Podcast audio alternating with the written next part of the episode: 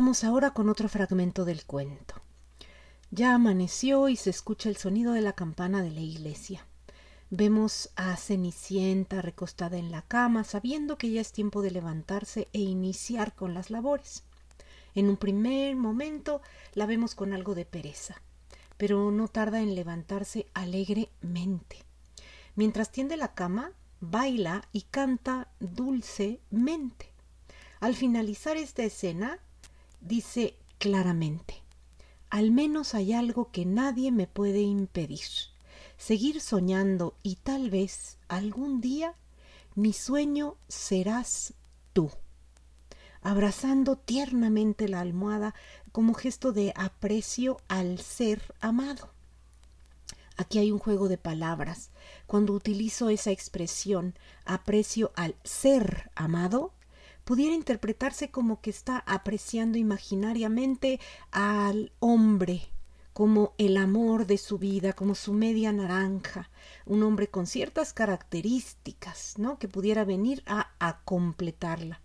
Pero en realidad esa expresión la estoy utilizando para señalar al amor que ella siente dentro de sí misma, el amor que ella es, el amor que ella está dispuesta a ejercitar día con día en sí misma, eh, por el gusto de sentirlo, por alimentar al corazón con alegría, con bondad, con agradecimiento, con esa plenitud, con esa dicha.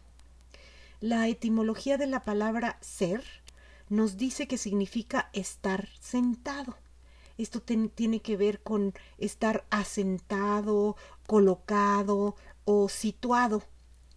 Es un sentir en el corazón, acuérdate, una idea que depositamos en el corazón y que eso nos da la personalidad. ¿no? Lo que creemos ser, nos da la actitud que tenemos ante la vida.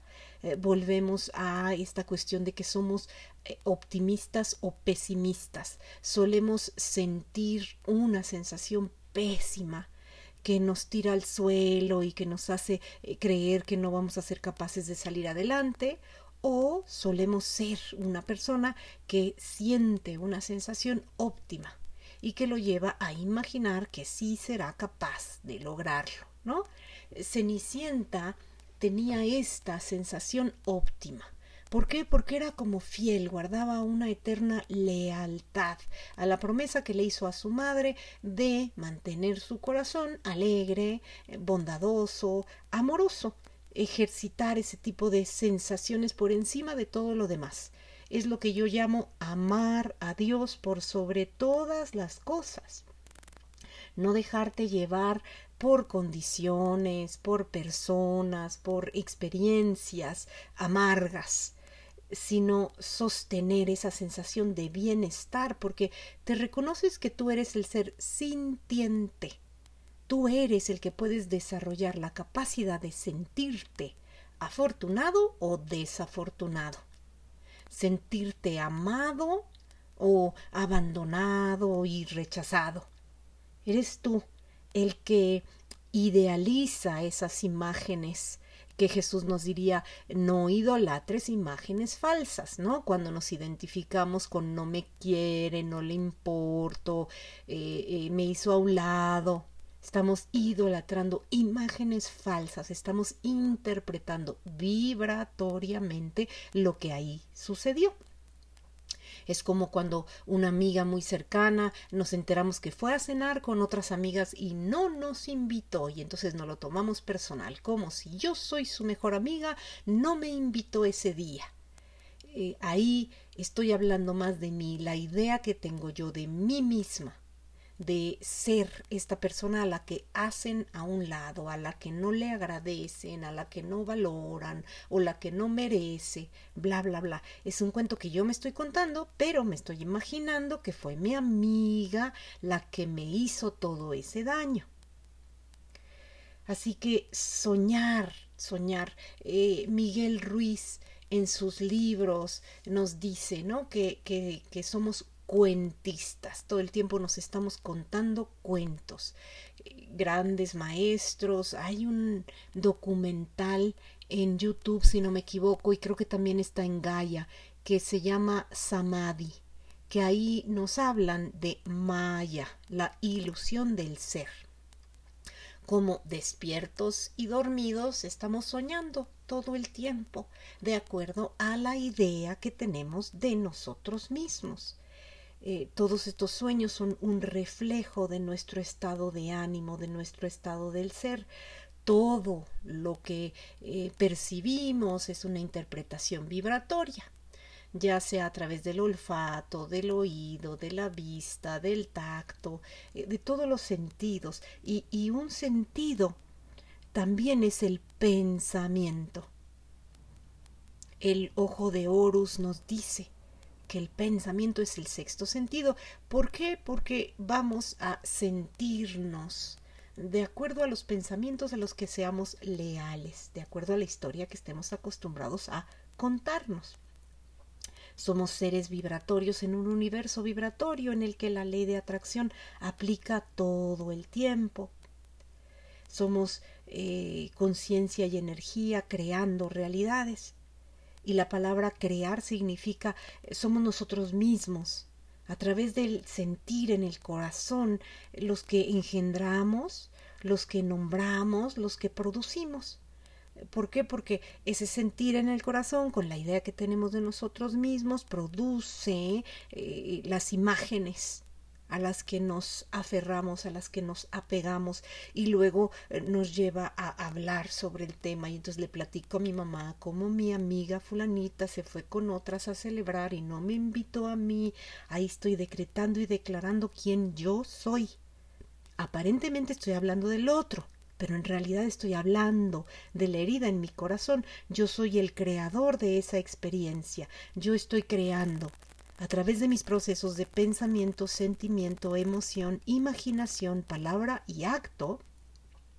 Estoy produciendo ese melodrama y obviamente estoy siendo el protagonista de esa historia mentalmente estoy en, ese estado de descontento, de desarmonía, eh, de malestar. Porque lo que realmente desearía es sentirme bien, sentirme apreciada. ¿Para qué hubiera yo querido que mi amiga me invitara, me incluyera en esa cena? Simplemente para sentirme bien, para sentirme alegre, contenta, imaginar que me incluyó, que le importé, eh, que somos em, Batman y Robin, ¿no? Juntos, el dúo dinámico. Eh, pero los patrones de pensamiento los repetimos, no nos damos cuenta que somos el espíritu creativo, aunque no lo parezca. Em,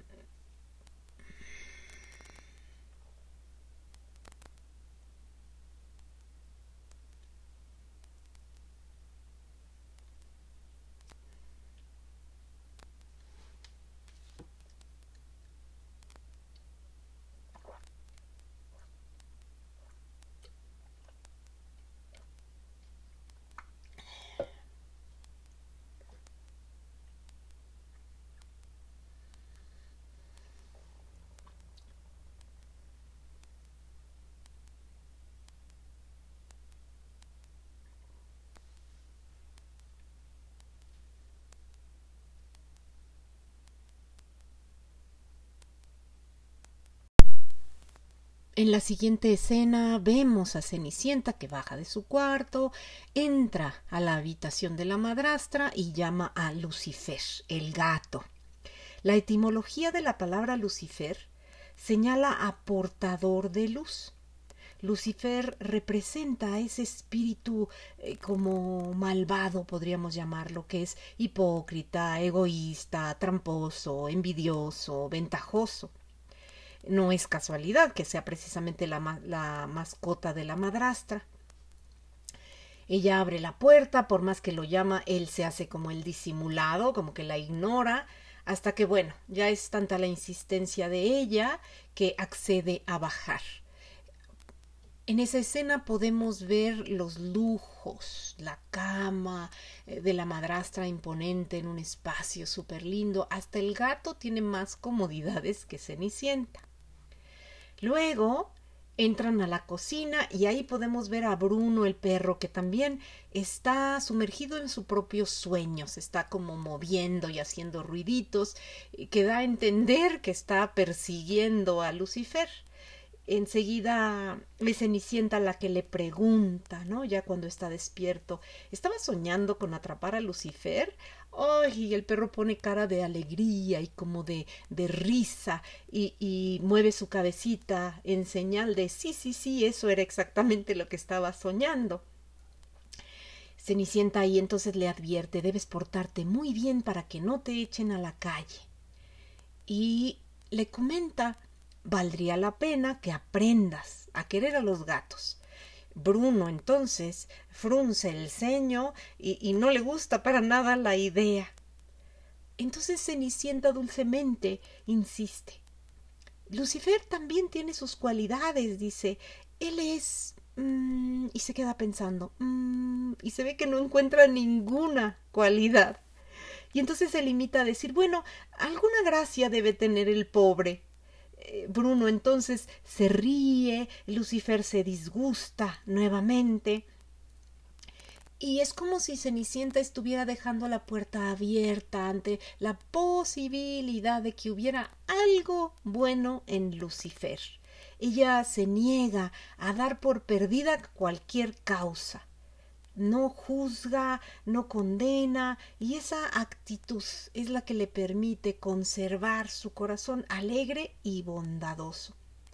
Luego ya vemos bajar a los ratoncitos divinos, hermosos, deseosos de salir a desayunar, pero pues obviamente ahí está Lucifer, que es un condenado y lo único que quiere es atraparlos. Y entonces eh, eh, tienen que encontrar alguna estrategia para poder atravesar toda la cocina y salir al patio, que es donde sirven el desayuno. Entonces vemos a Jack, ese ratón súper inteligente que fragua una y otra vez planes para ayudar a sus amigos, para que estén a salvo. Eh, digamos que él es el arquetipo del héroe que se sacrifica por el bienestar de los demás, que está dispuesto a poner en riesgo su propio pellejo eh, con tal de ayudar a los demás. Es sumamente valiente. La etimología de valiente nos dice que significa aquel capaz de conservar su fortaleza y su salud. Estamos hablando de salud mental, eh, física y emocional, principalmente. Ya una vez que logró distraer al gato y sus amigos salen a desayunar, empieza esta escena eh, que, nos muestra como la lucha por la sobrevivencia. Están las gallinas mucho más grandes comiendo rápidamente los granos de lote y los ratoncitos tratando de agarrar lo, lo suficiente para eh, alimentarse. Y ahí aparece Gus Gus el ratoncito gordito que representa el pecado de la gula eh, quiere agarrar más de lo que realmente necesita. Y la etimología de la palabra pecado nos dice que significa errar, equivocarse, no atinar en el blanco. Así que cuando Gus Gus desea poseer más de lo que realmente necesita, comete un error pone su vida en riesgo y la de sus amigos, puesto que entonces Lucifer eh, lo ve, eh, lo agarra creo de la colita, se le caen todos los granitos de elote y está a punto ya de comérselo, pero Jack vuelve al rescate, lo ayuda, Gus Gus huye. Solo que Jack se queda con la idea de que Gus Gus ya por fin está a salvo. No se da cuenta que se queda todavía en la zona de la cocina y que corre peligro. Entonces se sube a la mesa, el gato lo sigue persiguiendo y el gato lo atrapa con una taza poniendo la boca abajo y queda como aprisionado ahí adentro. Mientras tanto vemos a Cenicienta eh, como corriendo como loca, tratando de eh, arreglar, terminar de, de preparar el desayuno, la charola, y acuérdate que la habíamos visto dándole de comer a las gallinas, en fin, se tiene que encargar ella de todo. Mientras escuchamos las campanitas tilín, tilín, tilín, tilín, tilín sonar porque está la madrastra y sus dos hijas gritando y demandando servicio rápido, pronto, como si Cenicienta no tuviera nada que hacer. Son la imagen ¿no? De alguien que no puede tener un poco de compasión, comprensión, amor o satisfacción. Al no sentirse bien con ellas mismas, se comportan así de odiositas con Cenicienta. Abusan de ella eh, constantemente. Entonces ya agarra la charola, eh, Cenicienta y sube, cosa que hace que el gato pierda a su presa. Entra Cenicienta a entregar los desayunos y en ese momento destapa una de las hermanastras eh, una de las tazas y descubre ahí al ratón. Y entonces acusa injustamente a Cenicienta, puesto que ella ni cuenta se dio de que el ratoncito estaba ahí. Pero la hermanastra va con la mamá y le dice Ay, Cenicienta hizo esto a propósito, lo hizo por lastimarme. Está ella proyectando su propio contenido y aventando su bote de basura sobre Cenicienta. Entonces la madrastra, que también tiene un corazón agrio, dolido, resentido, amargado, aprovecha eh, esa oportunidad para todavía descargar más de su coraje sobre Cenicienta. Y entonces le dice, ah, tienes tanto tiempo para estar haciendo bromitas de ese tipo, pues ahora vas a limpiar esto y lo otro y lo demás. O sea, los pisos, las alfombras, las escaleras, las chimeneas. Y por más que Cenicienta le dice, es que eso ya lo hice, no me importa, lo vas a hacer también. Ahí vemos a Lucifer regocijándose de la friega que le están poniendo a Cenicienta. Él está feliz, encantado hasta que la madrastra eh, menciona, ah, por último, también quiero que le des un baño a Lucifer. En ese momento, ah, ya siente él horrible, ¿no? Le choca porque salió ahí también embarrado. Es como si iluminaran esta idea de Lao Tse. Todo lo que le haces a un otro, te lo haces a ti mismo. Para Lao Tse esa es la gran verdad. Entonces en ese regocijo ante el sufrimiento de Cenicienta que estaba experimentando Lucifer, al final fue el afectado en donde más le dolía, ¿no? Metiéndolo a bañar. Cenicienta entonces eh, no opone resistencia, no trata de justificarse, no culpabiliza ni a la hermana, ni a la madrastra, ni a Lucifer. Ella no pierde el tiempo de esa manera, no está dispuesta a permitir que en su corazón aflore una sensación de malestar y menosprecio que, que le lleve a imaginar que ella no es valiosa, que es una pobre víctima de la cual todos abusan, que no tiene a nadie en la vida. No, ella no está dispuesta a eso. Recuerda que la disposición de Cenicienta está del lado de sentirse bien. Ella atesora esa sensación de bienestar y constantemente está alimentando el corazón de alegría, de amor, de bondad. O sea, es como que no le da importancia a esas cosas, lo que sigue, lo que sigue, lo que sigue. Eso es lo maravilloso de ella. Y es como si Cenicienta tuviera una fe inamovible una lealtad absoluta al bienestar. Cenicienta es el representante de amar a Dios por sobre todas las cosas. Ella ama la existencia, ella ama el hecho de estar viva.